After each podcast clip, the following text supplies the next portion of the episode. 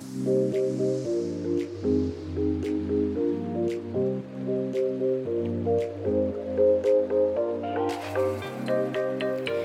und herzlich willkommen im Ozeankind Podcast. Ich freue mich sehr, dass du wieder dabei bist. Ich bin Marina und heute wartet ein spannendes Interview mit einer jungen Gründerin auf dich. Wir sprechen über Nachhaltigkeit im Gastgewerbe, also wie sieht es in Hotels, auf Festivals und Events so aus mit der Nachhaltigkeit. Denn die Herausforderung weltweit ist ja folgende. Es gibt Wegwerfartikel im Bad, viele Produkte sind in Plastik verpackt, Handtücher mit Mikroplastik. Und oft wird beim Einkauf nur auf die Kosten geschaut und eben nicht unbedingt auf die Arbeit und Herstellungsbedingungen, beziehungsweise ob es ein nachhaltiges Produkt ist. Mit Alexandra spreche ich über all die Chancen, die es für diese große Branche gibt und welche Rolle das Startup Tutaka einnimmt. Und ich muss zugeben, mein Einstieg in das Interview war vielleicht etwas fies. Aber hör selbst. Nun ganz viel Spaß beim Zuhören. Hallo Alexandra, schön dich hier im Ozeankind Podcast zu haben. Ich freue mich jetzt schon sehr auf unser Gespräch. Ähm, ihr habt ein Startup gegründet, um das Gastgewerbe nachhaltiger zu machen. Mit Tutaka möchtet ihr ein nachhaltiges und individuelles Erlebnis für den Gast erschaffen und gleichzeitig Mehrwerte für die Gesellschaft und die Umwelt. Das finde ich ja ein super spannendes Thema. Also für mich persönlich vor allem, aber auch für viele Reisende oder Besucher von Veranstaltungen wird dir das Thema immer wichtiger. Und bevor wir jetzt gleich tiefer einsteigen, kann ich mir vorstellen, dass vielleicht der eine oder der andere jetzt die Augen schon verdreht, weil der Begriff Nachhaltigkeit schon so durchgenudelt ist. Ähm, wie denkst du denn persönlich über den Be äh, ja, Begriff der Nachhaltigkeit, Alexandra?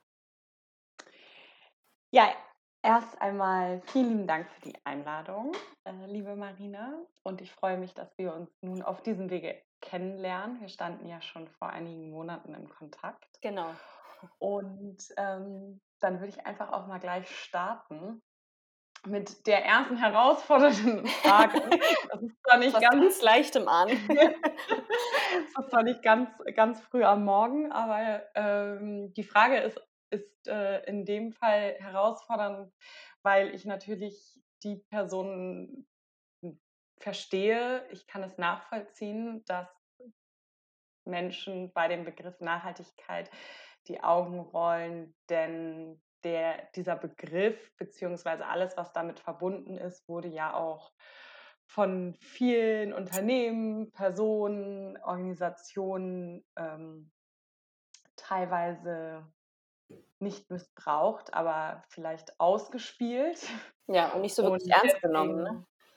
Oder nicht ernst genommen und deswegen ähm, ist dieses Augenrollen natürlich eine der ersten Reaktionen, die man, die man bekommt. Ach, und du machst jetzt auch etwas mit Nachhaltigkeit. Und wie ich dem Ganzen begegne oder wie Franzi und ich dem Ganzen begegnen mit unserem Unternehmen, aber natürlich auch im Privaten. Das ist überhaupt sehr flüssig, das Ganze beruflich und privat, wie du auch weißt, hm, ist gar nicht so viel und gar nicht so oft von Nachhaltigkeit zu sprechen, sondern tatsächlich von den ganzen vielen Mehrwerten, die ein nachhaltigeres Leben mit sich bringt. Im Privaten wäre da sicherlich die äh, Ernährung, äh, eine nachhaltige Ernährung, die mir mehr Gesundheit bringt, mehr Wohlbefinden, und einfach vielleicht auch ein bisschen moralisches, moralisches Wohlergehen hm, und ebenfalls äh, beim Kauf von Klamotten, dass man oder dass ich eher äh, Secondhand-Kleider kaufe und wenn ich mal was Neues kaufe, dass es aus nachhaltigen Materialien ist. Da, da weiß ich, da sind keine Pestizide drin. Ich weiß, dass die Näherinnen am Ende der Lieferkette gut bezahlt wurden. Und ein, ja, ein drittes Beispiel, vielleicht noch aus dem Energiebereich. Ich meine, wir verbrauchen alle sehr viel Energie ähm, im tagtäglichen Leben und auch im privaten Leben. Und äh, zu einem Ökostromanbieter zu wechseln, dauert ungefähr fünf Minuten. Und man weiß einfach, äh, dass die Dinge, die man danach irgendwie an die Steckdose knüpft, dass die dann ähm, mit grünem Strom aufgeladen werden. Ähm, ja, du hast gerade schon Franzi in dem Nebensatz erwähnt. Das ist, also für jeden, der jetzt euch nicht kennt, Tutaka ähm, ja, stell dich doch gerne mal vor, stell euch mal vor, wer seid ihr und was macht ihr überhaupt? Sehr gerne. Ich bin Alexandra, die eine Hälfte vom Tutaka Gründerinnen-Team und Franziska Franzi ist die zweite Hälfte. Und mittlerweile sind wir aber ein Team von fünf. Das heißt, wir sind in den letzten zwei Jahren äh, stetig gewachsen. Und äh, gestartet ist das Ganze mit der ehrgeizigen Vision, das Gastgewerbe nachhaltiger zu machen. Gastgewerbe verstehen wir so, ähm, dann, also oder unter Gastgewerbe, Gastgebertum definieren wir alle Hoteliers, Gastronomen, Restaurant- und Barbesitzer, aber auch Festivalveranstalter, Event-Locations, Eventbetreiber. Also alle, die im großen Stil Gast geben. Und ähm, wir, wir wollen Lösungen bieten, einfache Lösungen bieten, um dieser Zielgruppe es einfacher zu machen, Nachhaltigkeit bei ihnen zu implementieren. Und das Ganze tun wir auf unterschiedliche Art und Weise.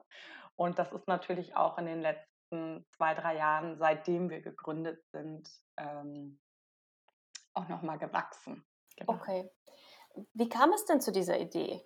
Also ne, kannst du mich da mal mitnehmen in den Prozess von der Idee bis zur Gründung? Ist Franzi, Franzi und du, ihr seid wahrscheinlich schon längerjährig Freundinnen wahrscheinlich? Oder habt ihr euch kennengelernt? Oder wie, wie saßt ihr irgendwann zusammen und sagt, okay, gut, ich möchte jetzt XY machen und ähm, ja, wie gehen wir das Ganze an? Wie kam es überhaupt zu der. Idee? Habt ihr da irgendwie so einen persönlichen Bezug ja. zu dem ganzen Gastgewerbe? Oder ja, ich bin super neugierig.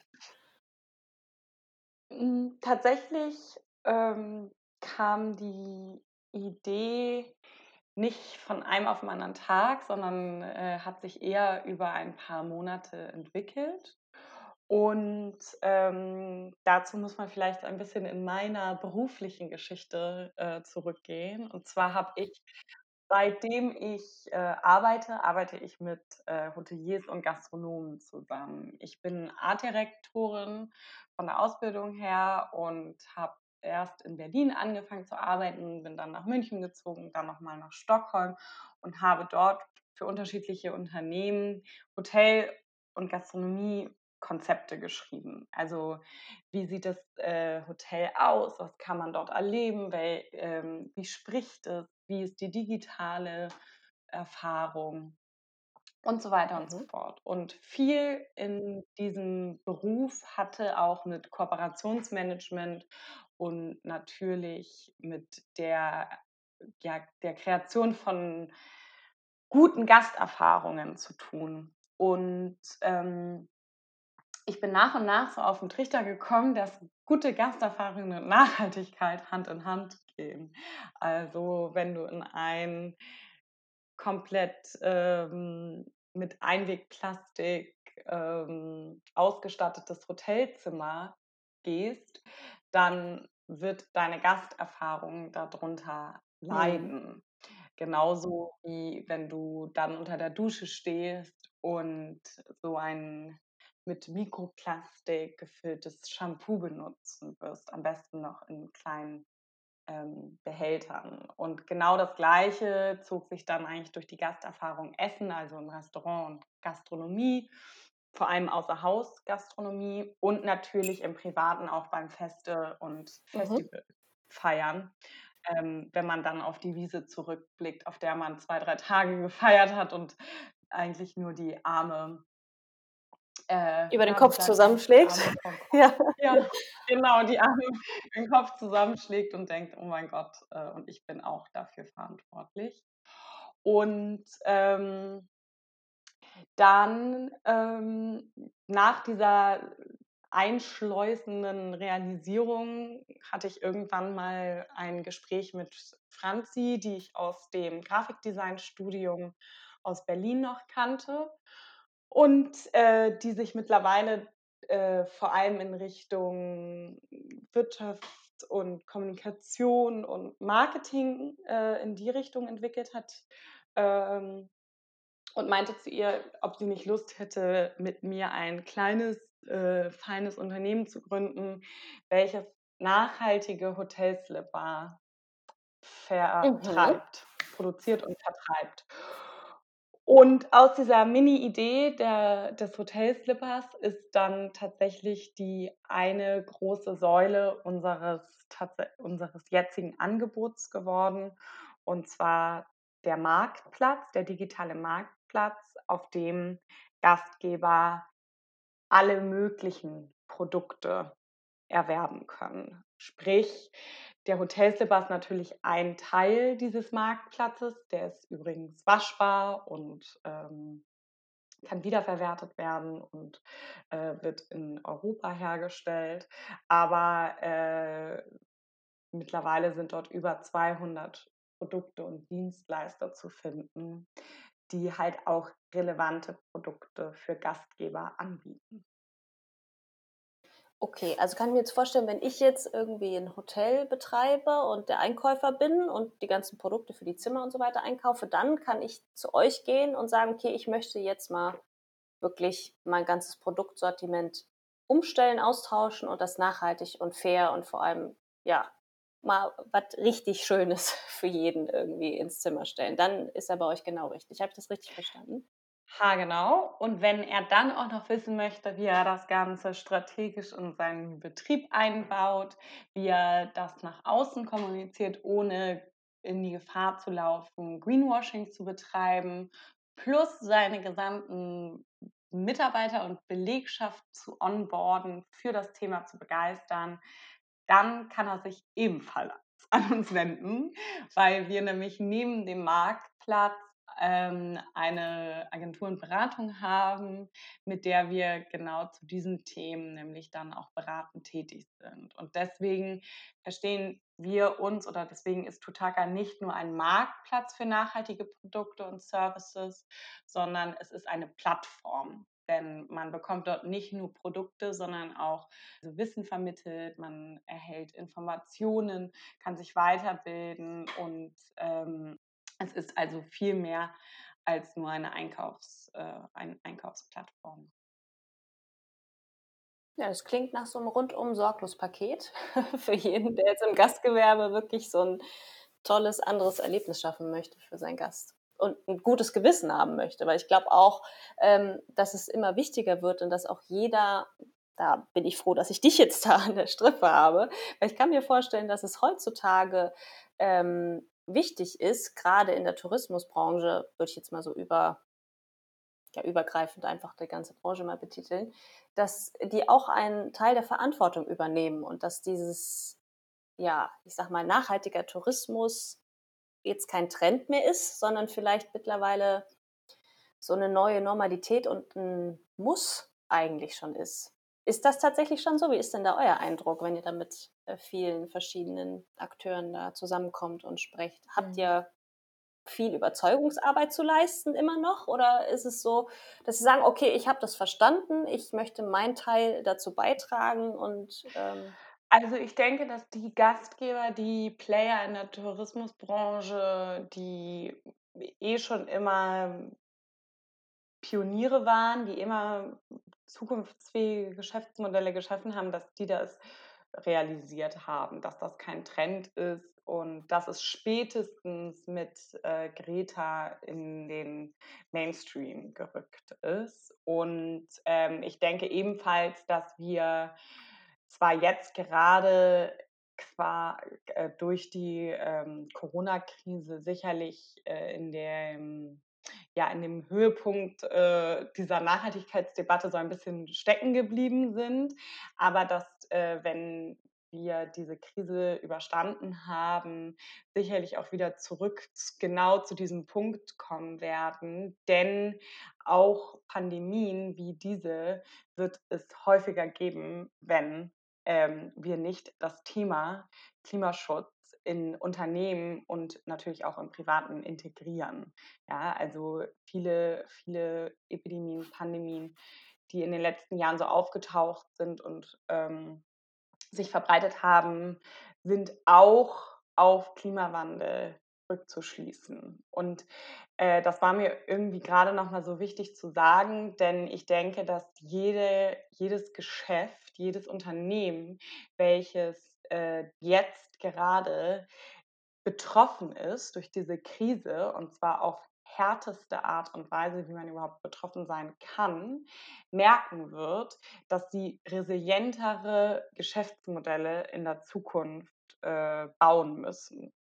Und ein Teil dieser Resilienz ist definitiv der große, große Block ökologische und soziale Nachhaltigkeit. Also wie schaffe ich ein Geschäftsmodell, welches nicht ausbeutet, welche keine Lieferketten hat, die in der ganzen Welt verstreut sind, intransparent und, ähm, und nicht äh, eigentlich nicht ethisch tragbar ähm, wie, wie kriege ich es hin, dass meine Mitarbeiter ähm, für, für mein Unternehmen überhaupt arbeiten wollen.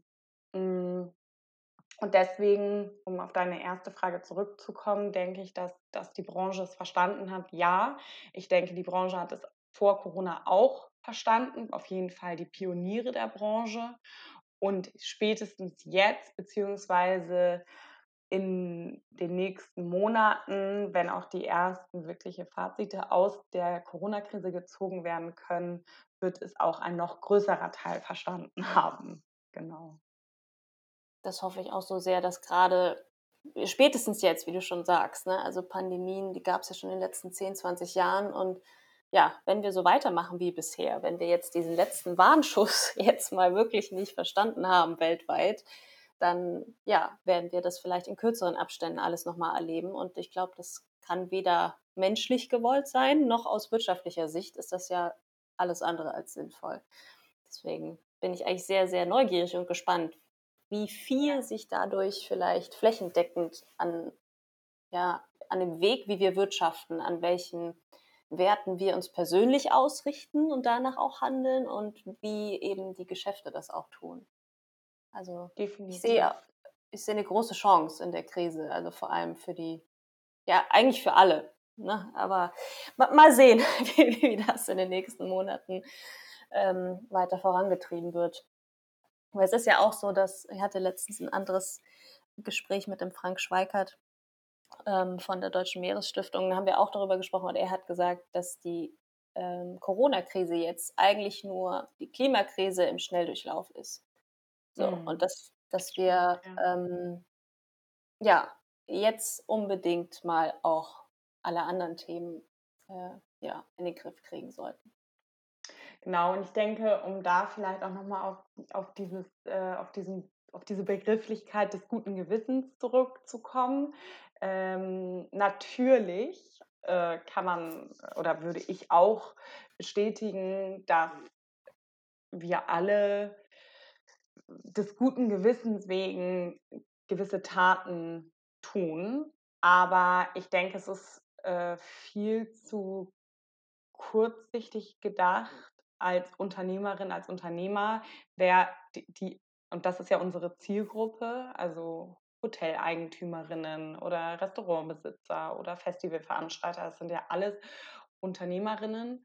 Ähm, wenn man jetzt nur wegen des guten Gewissens äh, startet. Denn, ähm, denn in einer in einer nachhaltigen Auslegung des Geschäftsmodells und der dazugehörigen Prozesse liegen halt Dutzende von Mehrwerten. Und äh, jedes, jede, jeder Bereich des Unternehmens von HR, dass man als Arbeitgeber attraktiver wird, weil man ein nachhaltiges Unternehmen hat, ähm, bis hin zu Produktion, ähm, wenn man Produktion hat, sagen wir mal, oder auf jeden Fall Materialien oder Produkte einsetzt bei sich, auch da schützt man sich zum Beispiel vor Shitstorms oder vor ähm, einem sehr wachen Konsumenten, der mittlerweile halt auch Dinge einfach nicht mehr akzeptiert. So. Mhm. Und natürlich ähm, kreiert man auch auch ein, ein viel schöneres und viel besseres Gast- und Mitarbeitererlebnis. Also das ist, das ist definitiv unser Hauptargument, dass wenn du ein nachhaltiges Sortiment anbietest, ein nachhaltiges Produkt anbietest, dass deine Gäste eine bessere Gasterfahrung haben werden und dadurch dir auch natürlich loyaler gegenüberstehen. Ja, ja, auf jeden Fall. Wenn ich da wirklich ein tolles, einen tollen Tag, eine tolle Veranstaltung, weil wir Menschen erinnern uns ja mehr an die Momente im Leben, logischerweise, genau. wenn die toll sind und man verbindet das dann auch mit einem bestimmten äh, Hotel oder Veranstaltung, dann ja, hat man natürlich auch viel mehr persönlich davon, ich jetzt als Gast, aber auch dadurch, ich empfehle es ja natürlich auch ähm, viel lieber weiter, wenn ich mich wirklich wohlgefühlt habe in der Umgebung. Deswegen ja, ist es super, super toll, dass ihr genau diese, ähm, diese Rundum-Betreuung, Versorgung, das Rundum-Sorgungspaket da anbietet. Ähm, du hattest vorhin schon das Thema Greenwashing angesprochen. Und da würde mich mal interessieren, wie leicht oder wie schwer ist es denn für einen Gast heutzutage tatsächlich, ähm, wenn man rausfinden will, ob das jeweilige Hotel oder der Veranstalter oder so wirklich an nachhaltig interessiert ist und auch wirklich Dinge umsetzt und verbessert. Meinst du, das mhm. ist leichter geworden oder eigentlich noch ein bisschen komplizierter als jetzt im Vergleich vor ein paar Jahren? Mhm. Also der Unterschied zwischen Greenwashing und ähm, Klischeen. Mhm. Klischees, mhm. das sind beides so Phänomene, die wir sehr stark äh, in, ja, in der Kommunikation von Nachhaltigkeit äh, entdecken.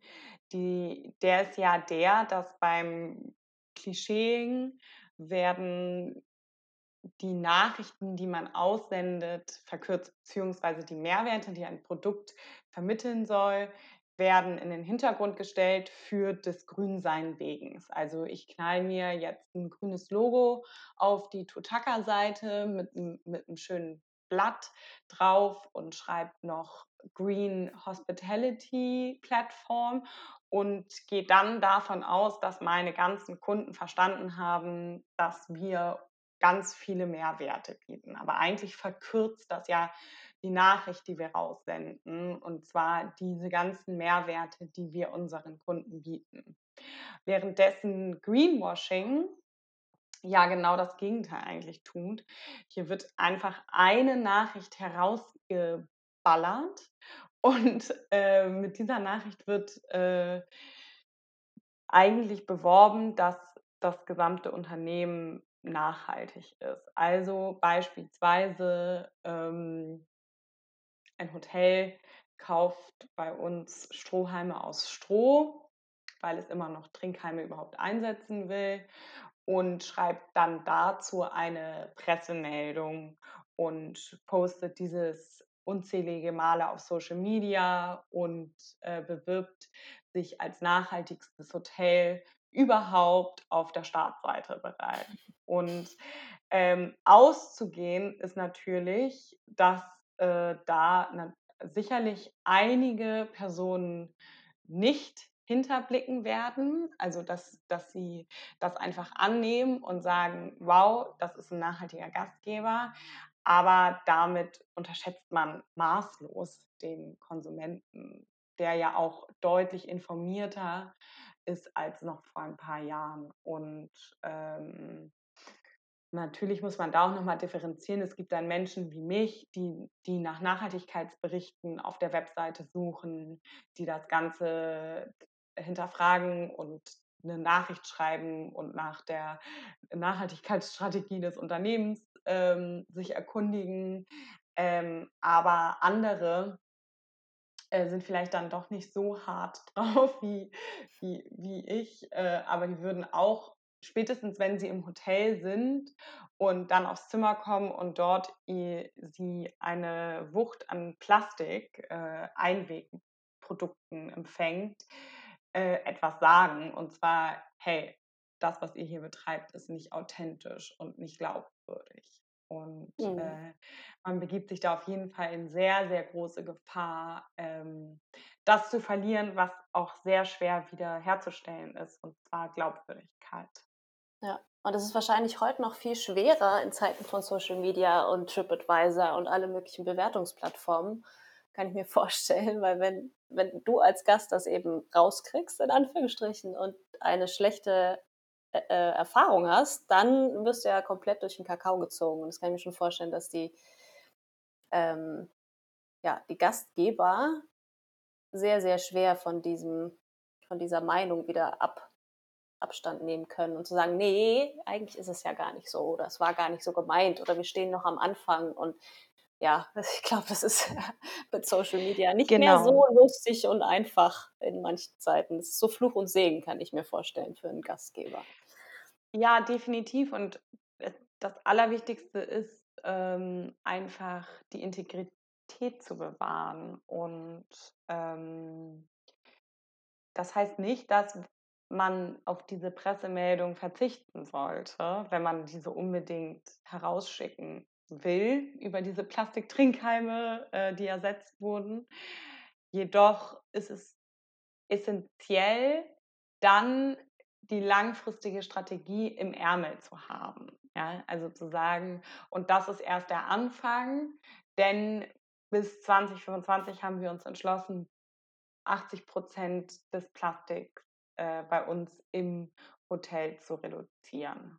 So, und dann ist es eine authentische, glaubwürdige Strategie und man kann nicht mehr des Greenwashings beschuldigt werden. Ja, das liebe ich ja auch. Also ich bin eh ein ganz großer Fan von Transparenz. Äh, auch wir äh, mit unserem Verein äh, leben das, weil es für uns persönlich einfach wichtig ist, die Leute mitzunehmen. Okay, was haben wir denn vor, in welchem Zeitraum und wie ist der Zwischenstand von, was weiß ich, von heute bis zu dem Ziel in, was weiß ich, einem Jahr oder sechs Monaten. Weil ich verstehe auch nicht, warum das viele Firmen, egal was, in ihrer Marketingstrategie, die können das ja auch sinnvoll nutzen, dass sie das überhaupt so brach liegen lassen, dass sie sagen, dass sie den Konsumenten nicht mitnehmen auf ihre Reise der Veränderung. Das mm. verlangt doch keiner heutzutage, also das ist so meine laienhafte Einschätzung von einem Unternehmen, wenn Sie sagen, okay, ich habe das verstanden, ich habe viele Defizite und möchte das wirklich verbessern, Schritt für Schritt. Es geht aber alles natürlich nicht von heute auf morgen, aber ich möchte dich daran teilnehmen lassen.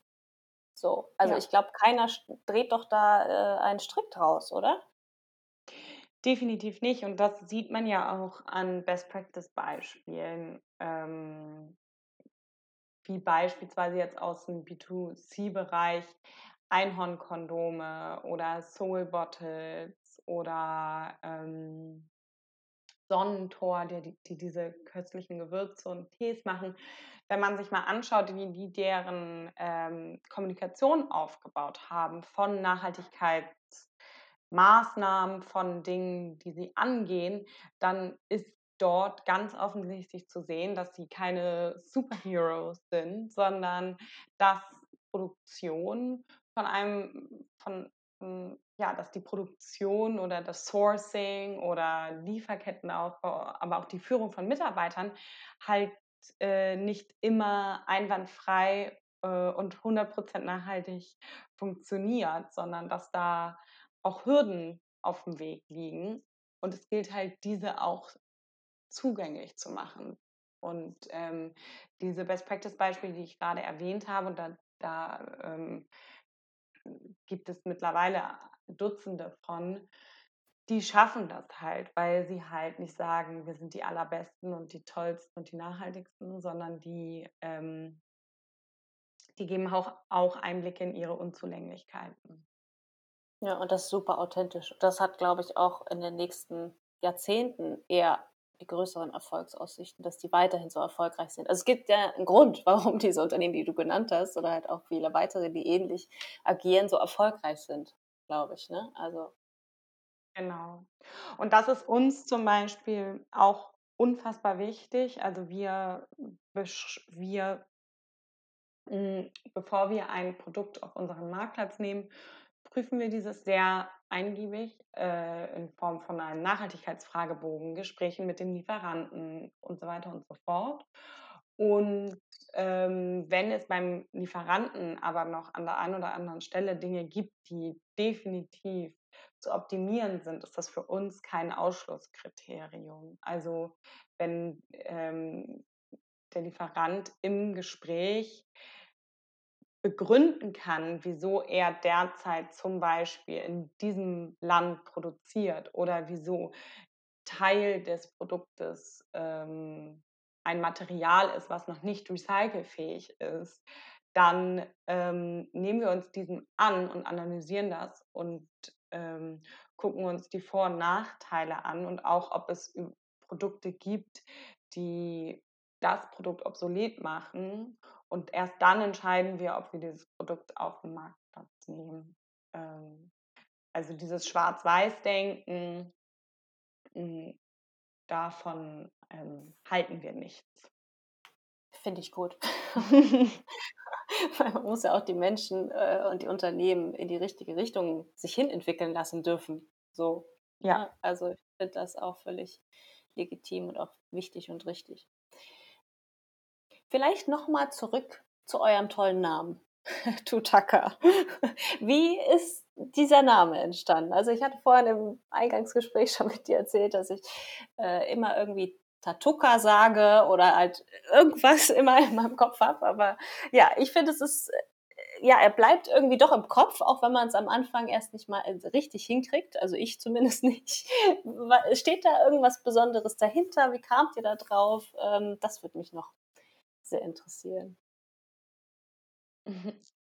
Natürlich steht da was hinter. Wir sind ja beide aus der Kommunikation und deshalb war uns das natürlich ein riesiges Anliegen, eine starke Marke aufzubauen, die auch ähm, hängen bleibt. Und die ersten Schritte sind wir tatsächlich mit dem Namen Takatuka gegangen. Also das war so unser Working Title äh, für dieses Projekt. Und äh, Takatuka ist ja bekannt von Pippi Langstrumpf. Und ähm, aus dem Namen Takatuka-Land oder Takatuka hat sich dann so nach und nach äh, Tutaka ergeben. Denn erstens kann, können wir aus markenrechtlichen Gründen nicht Takatuka heißen und zweitens ähm, waren wir da auch noch nicht äh, ganz fertig äh, mit dem Gedanken. Und nun haben wir einen eigenen Namen für, für, unser, für unsere Unternehmung, unser Projekt kreiert, der aber natürlich stark an Takatuka anlehnt. Und das wollen wir auch, denn für uns ist Pippi Langstrumpf eine absolute Vorbildfunktion. Sie ist, äh, wenn man so will, einer der ersten Mainstream-Feministinnen. Sie ist eine mutige Frau oder ein mutiges Mädchen, was mega stark ist, welches oh. ähm, auf eine Reise geht, wo sie nicht weiß, was alles passieren kann. Und äh, trotzdem sagt sie Ja zu diesem Abenteuer. Und genau das ähm, verbinden wir mit unserer Reise und auch natürlich mit der Reise, die dann Gastgeber gehen mit uns. Also viele Gastgeber fragen bei uns an oder treffen uns auf Messen oder Events und ähm, oftmals hören wir den Satz, ach, ich weiß gar nicht, wo ich anfangen soll. Und äh, da kommt der Name Tutaka sehr gelegen, denn ähm, am besten fängt man einfach die Reise an mit Mut und Authentizität und Stärke und dann wird die schon mhm. ähm, in die richtige Richtung gehen. Vor allem, wenn man uns als Kompass hat. sehr schön. Super. Ähm, ja, da war es gar nicht so verkehrt, ne, mit Takatuka und Pippi. Ich bin auch ein riesen Pippi-Fan. Also man kann sehr, sehr viel ähm, von ihr irgendwie rausziehen und für sich mitnehmen auf den eigenen Weg. Definitiv, ja. So, ich würde gerne einen Schwenker noch machen. Ähm, und zwar hattest du vorhin schon den ganzen in einem Fallbeispiel, nenne ich es jetzt mal genannt, dass man in ein Hotel kommt und dann mit Einwegplastikprodukten vielleicht im negativen Fall konfrontiert wird. So, in unserer tagtäglichen Arbeit mit Ozeankind geht es ja im Großen und Ganzen um das Thema Müllreduzierung, vor allem auch um die Rezi Reduzierung von Einwegplastikprodukten. Mhm. Und mich würde da mal interessieren, ob du so für unsere Zuhörerinnen jetzt so ein paar Zahlen hast, was tatsächlich so ein Hotel durch Touristen an Müll produziert, wenn man denn immer noch in diesen klassischen Einwegplastik, kleinen Tübchen und so denkt. Mhm. Hast du da irgendwelche Zahlen für uns, damit man sich mal so Vorstellungen bekommt, was für ein riesen Müllberg entsteht? Mhm. Also es gibt unterschiedlichste Statistiken und Erhebungen und natürlich unterschiedliche Jahre, in denen diese publiziert wurden, beziehungsweise Wege, wie diese Zahlen überhaupt kreiert wurden.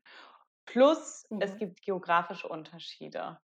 Also die Frage ist nicht leicht zu beantworten, aber ähm, eine Studie, die wir eigentlich immer zitieren, ist die, die, dass man ungefähr davon ausgeht, dass die Menge an produziertem Müll doppelt so viel ist wie äh, im Vergleich zu einem, einem Anwohner in der Stadt. In, okay. in, unserem, in unserer Hemisphäre, also hier in, hier in äh, Deutschland, Österreich, äh, also Nordwesteuropa, wie das Ganze ausschaut in Danish Resorts irgendwo in Indien oder irgendwo in Thailand, das, äh, das kann man ja nur vermuten. Und äh, wenn man sich einfach mal überlegt und das Ganze über den Daumen schlägt, dann ähm, macht diese Zahl doppelt so viel Müll eigentlich sehr viel Sinn.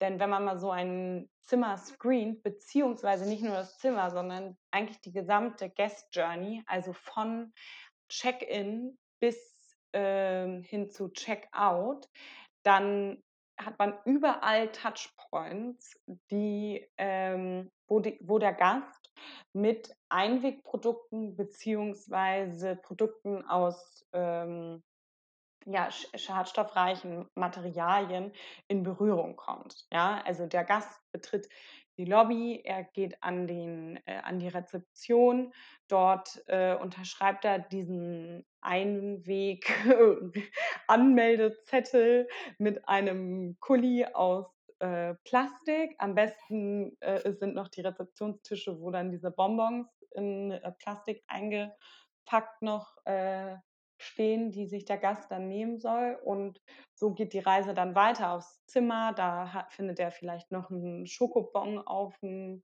auf dem Kopfkissen. Die Plastik, äh, Hotelslipper in Plastik eingepackt, liegen schon bereit für den Besuch im Spa. Ähm, im, Im Badezimmer ist die Klopapierrolle mit diesem Plastikbenzel noch irgendwie abgeklebt, damit der Gast das Gefühl hat, da wurde auch wirklich gereinigt. Ähm, diese kleinen Plastikflaschen, von denen muss man ja gar nicht reden, aber auch die großen Plastikflaschen werden meist nach einmal benutzen einfach weggeschmissen, anstelle aufgefüllt Ach, echt? werden. Ja. Ach krass. okay. Ähm, und ähm, ja, und so geht, so geht die, so geht die Reise des, des Gastes äh, weiter, bis er dann am Ende auscheckt und das Hotel verlässt und meist wahrscheinlich die Plastikschlüsselzimmerkarte noch in seiner Tasche trägt. Ne? Also ähm, mhm. da ist schon ein sehr hoher Anteil an Produkten im Einsatz, die man halt entweder weglassen sollte oder halt mit Mehrwegprodukten oder Produkten mit mehr Sinn äh, ersetzen könnte. Hm. Ja, Wahnsinn, okay. Ja, danke für den Einblick. Und das Gleiche könnten wir jetzt natürlich für Events machen, für Kongresse, für Festivals, für Gastronomie. Also wir haben uns halt diese Branchen ausgesucht, weil wir dort einfach riesiges Potenzial sehen. So ähm, wirklich gute Lösungen anzubieten, die, die, die funktionieren, also mindestens so gut funktionieren wie diese Convenience-Produkte und dafür sorgen, dass der Gast auch noch eine bessere Erfahrung hat. Ja, ihr macht einen großen Job, ihr habt genau die richtige Branche ausgesucht, weil da gibt es bestimmt äh, sehr, sehr, sehr viel noch zu verändern und da haben viele Menschen auch Bock auch auf Veränderung, kann ich mir vorstellen, als in anderen Branchen.